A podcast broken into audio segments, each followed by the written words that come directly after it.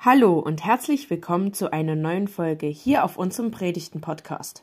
Sie hören die Predigt vom 5. November zum Abendmahlsgottesdienst in Großrückerswalde mit Andreas Lau. Falls Sie uns gerne schreiben möchten, seien es Anregungen, Gedanken oder Feedback, nutzen Sie hierfür gerne den Link zu unserer Webseite, den Sie in den Informationen finden. Hast du Lust mitzukommen? Werde ich gefragt und denke mir so, eigentlich schon. Gefragt werde ich, weil ich ein Taxi organisieren soll, das eine Reisegruppe, die gerade in Israel zu Gast ist, in die Wüste bringen soll. Ich bin also dafür verantwortlich, Menschen in die Wüste zu schicken. Aber weil ich in dieser Zeit gerade im Studium war in Israel und man als Student mehr Bibliotheken und Vorlesungsräume sieht als das Land selbst, dachte ich mir, da musst du mit. Wir kamen in die Wüste und geplant war eine Wanderung im Wadi Kelt. Das ist ein Flussbett, ein ausgetrocknetes, manchmal fließt da auch was lang, das von Jerusalem bis nach Jericho runterreicht, von 600 Meter über Null bis 400 unter Null, 1000 Höhenmeter durch die Wüste, alles voller Steine und Staub. Manchmal hat man auch ein paar Palmen gesehen, ganz nett, hin und wieder ein paar Ziegen. Vor allen Dingen aber Felswände, links und rechts ziemlich steil nach oben steigend. Mir fielen dort einige Höhlen auf, die man so sah, und ich dachte, das ist halt so in dieser Landschaft, bis mir gesagt wurde, was das für Höhlen waren. Dort lebten sie nämlich.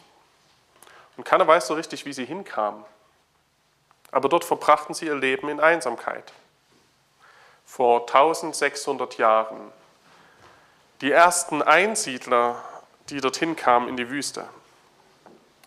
Sie wollten vor der Welt fliehen und ihr Ziel war völlige Absage von der Welt in aller Radikalität und Konsequenz. Die Welt war für sie nichts weiter als Begierde und Lust für die Augen, zügellose Prahlerei, verdorbene Oberflächlichkeit. Da half nur eins, raus aus der Welt, hin in die Einsamkeit, in die Wüste. Absage an die Welt.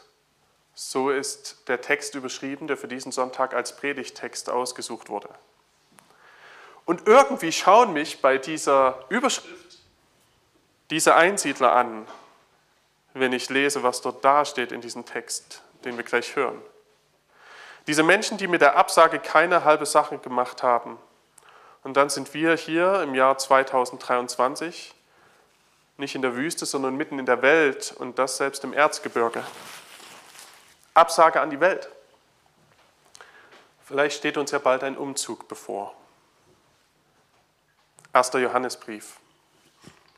Liebe Kinder, ich schreibe euch, weil euch die Sünden vergeben sind, um seines Namens willen. Und ich schreibe euch Vätern, denn ihr kennt den, der von Anfang an ist.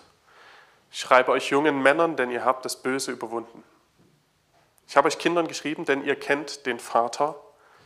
Ich habe euch Vätern geschrieben, denn ihr kennt den, der von Anfang an ist. Ich habe euch jungen Männern geschrieben, denn ihr seid stark und das Wort Gottes bleibt in euch und ihr habt den Bösen überwunden. Habt nicht lieb die Welt, noch was in der Welt ist. Denn wenn jemand die Welt lieb hat, in dem ist nicht die Liebe des Vaters. Denn alles, was in der Welt ist, des Fleisches Lust und der Augenlust, prahlerisches Leben, ist nicht vom Vater, sondern von der Welt. Und die Welt vergeht mit ihrer Lust. Wer aber den Willen Gottes tut, der bleibt in Ewigkeit. Hier steht's also. Die Welt ist so völlig anders als Gott, wird hier gesagt. Sie ist nicht nur anders, sie ist sogar gegensätzlich. Wenn das so ist, dann ist es doch eigentlich naheliegend, sich von der Welt fernzuhalten. Dann ist es doch zu überlegen, ob man sich nicht abschotten sollte. Einsiedler sind vielleicht ein nettes Modell dafür. Es wäre zu überlegen, ein einsames Haus in der Weite Brandenburgs zu beziehen. Dort gibt es seit neuestem auch wieder Wüsten. Und wenn ich schon nicht in die Einsamkeit ziehen kann, dann könnte ich mich doch innerlich vielleicht abkapseln von der Welt, oder? Ich könnte nur noch christliche Kreise suchen nur noch christliche Literatur lesen, christliche Musik hören und christliches Fernsehen schauen.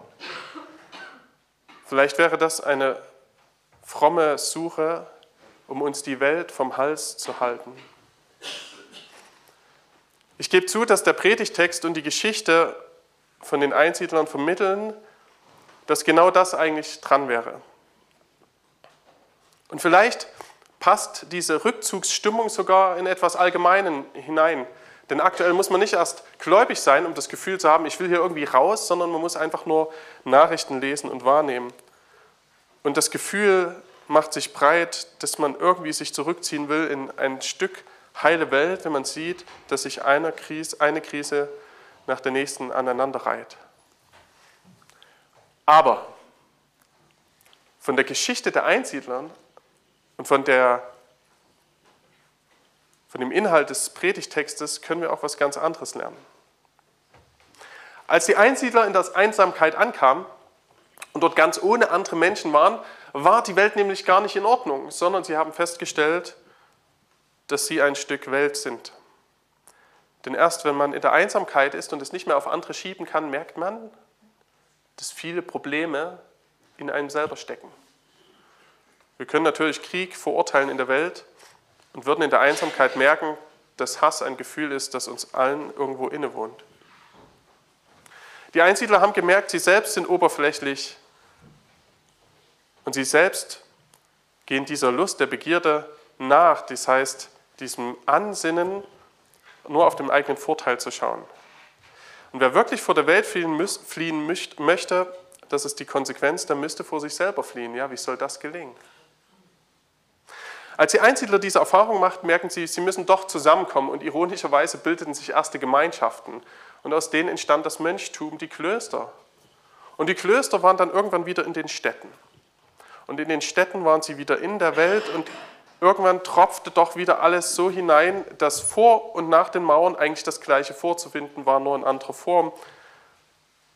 Und in den Klöstern so manches Beklagenswerte zu finden war, was auch außerhalb in der Welt zu finden war. Es ist ein Hase-Igel-Spiel, wo man hinguckt und hinkommt.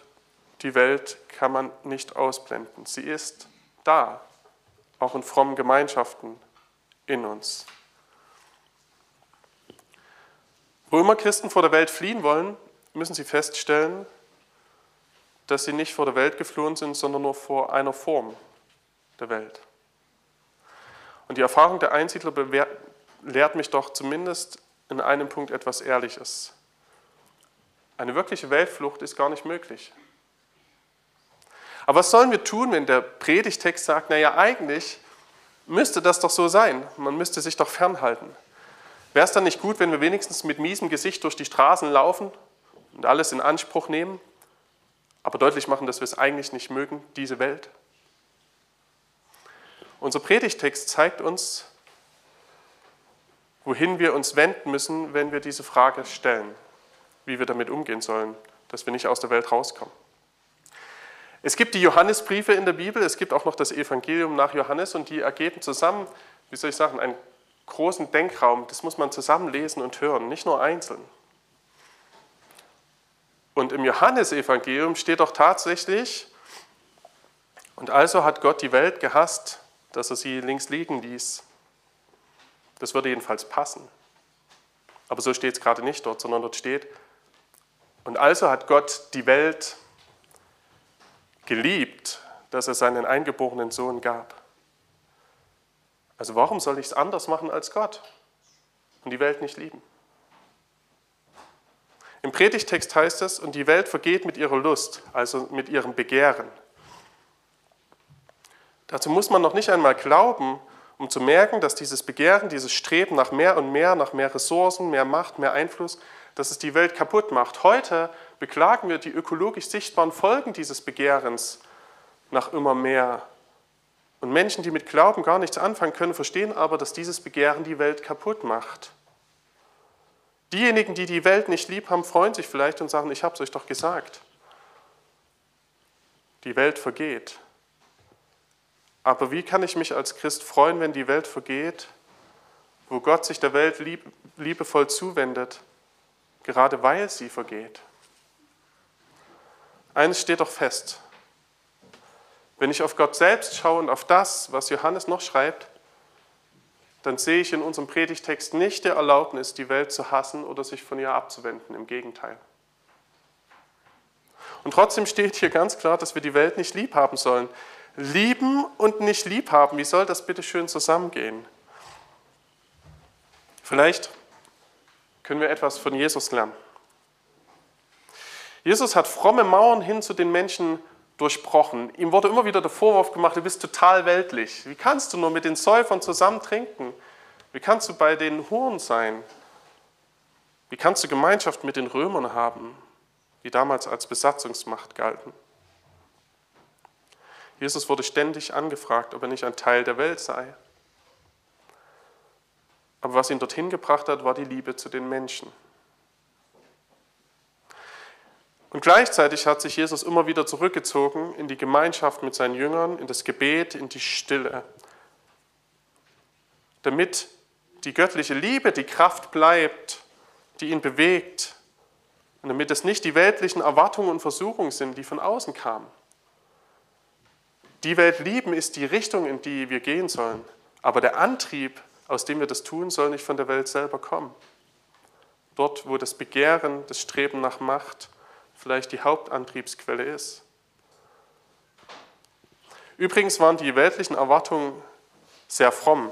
Da gab es welche, die haben gesagt, Jesus, du musst König werden, du musst politische Macht erringen und dann kannst du ein Königreich, ein Gottesreich, ein Gottesstaat errichten.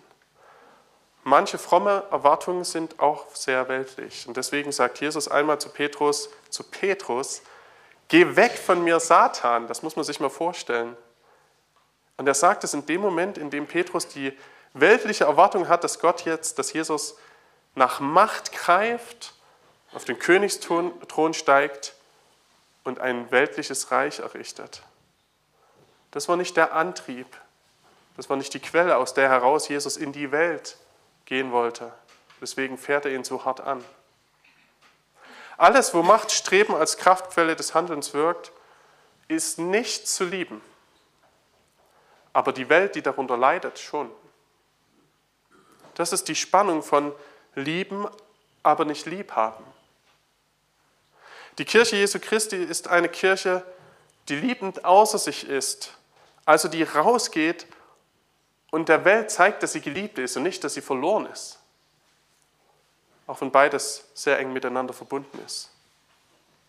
Die Kirche Jesu Christi ist aber auch eine, die immer wieder zu sich kommt, sich wieder selbstkritisch sammeln kann und sich nach Gott ausstreckt. Denn wir selbst sind ein Teil von Welt. Die Landeskirche arbeitet gerade Missbrauchsfälle innerhalb der Landeskirche auf.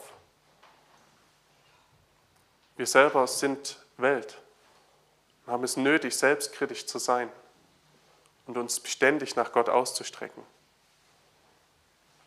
Von dort, von dieser Sammlung, von diesem Fragen und Suchen nach Gott, von diesem Auftanken aus, von dort aus wird dann auch aus Liebe heraus wieder ein Impuls in die Welt erfolgen können.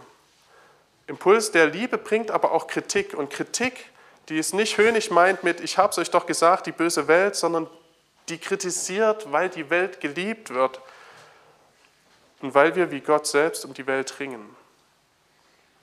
Rausgehen und wieder sammeln, aber ja nicht der Rückzug aus der Welt. Ich glaube, das ist unser Auftrag.